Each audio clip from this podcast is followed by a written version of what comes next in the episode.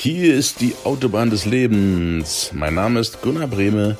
Ich bin Jugendcoach und beantworte deine Frage.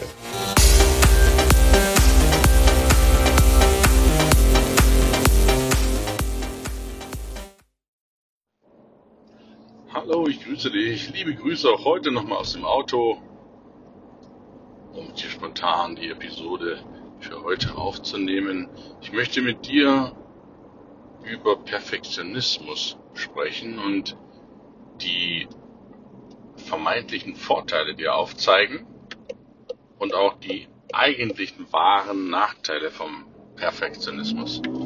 Vorteile vom Perfektionismus sind natürlich, dass du Sachen zu Ende bringst und nicht nur zu Ende bringst, sondern in einer Art und Weise zu Ende bringst, die exzellent ist. Chirurgen, Fluglotsen, wie auch immer, Uhrmacher, wo es auf genaue Präzision ankommt, sind gezwungenermaßen verpflichtet, perfekt zu sein. Aber auch sie machen natürlich Fehler. Es gibt OPs, die schieflaufen. Es gibt Flugzeuge, die auch mal fehllanden können oder Uhren, die nicht gehen im einfachsten Falle. All das lässt darauf schließen, dass niemand perfekt ist. Nobody is perfect.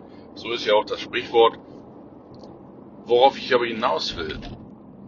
Perfektionismus an sich ist Zeit, ein unheimlicher Zeitkostenfaktor. Es lähmt dich in gewisser Weise. Warum lähmt er dich? Wenn du perfektionistisch veranlagt bist, dann wartest du so lange ab und suchst so lange nach einem Grund, warum du es noch nicht fertig machen kannst. Du bastelst noch so lange rum und denkst, es geht ja noch was besser zu machen. Ja, das kann alles sein. In den meisten Fällen trifft das auch zu. Das Problem ist nur, du wirst nicht fertig. Ich behaupte, für die letzten 10% der Genauigkeit brauchst du mindestens dieselbe Zeit wie für die ersten 90%. Und das ist der springende Punkt.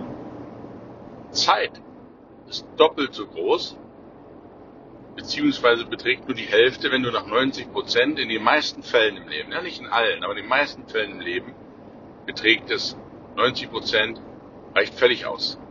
Sodass du, wenn du fertig bist mit 90 Prozent, den Großteil erledigt hast, die Sache beenden solltest.